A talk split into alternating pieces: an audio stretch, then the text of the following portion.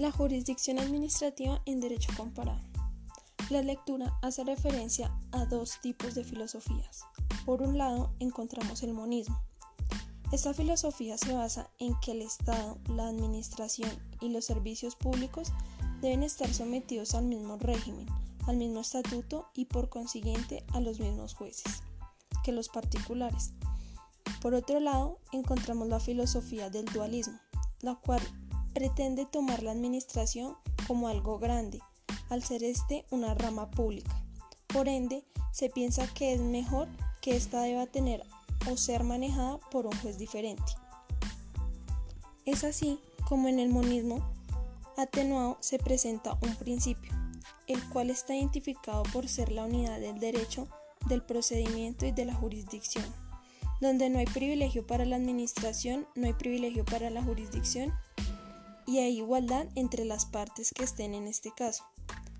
En este caso se encuentran los particulares y la administración.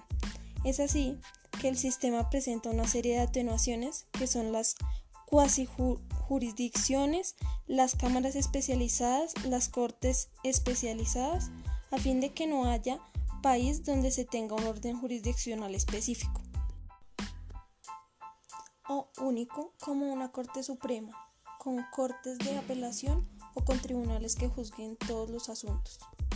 Por otro lado, en el dualismo afirmado existen dos órdenes jurisdiccionales que se encuentran en las mismas condiciones, pero que son independientes una del otro, teniendo en cuenta que cada una cuenta con su corte, con su corte soberana, su corte suprema y que en lo esencial no tiene una subordinación recíproca. Es por esto que esta modalidad llamada dualismo sugiere que se tenga un juez diferente para su desarrollo, ya que presenta infinidad de situaciones que requieren la especialidad del caso. Generan variantes que conllevan a categorías como lo son un orden jurisdiccional autónomo con competencia exclusiva contenciosa, un orden jurisdiccional autónomo con competencia consultiva.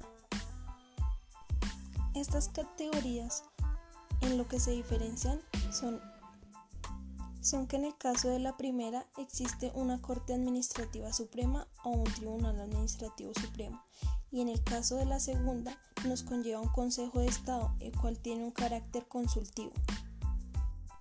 Además la lectura nos muestra cómo este Consejo de Estado se encuentra ubicado o esparcido por distintos continentes además de que no está concentrado en ninguno de ellos.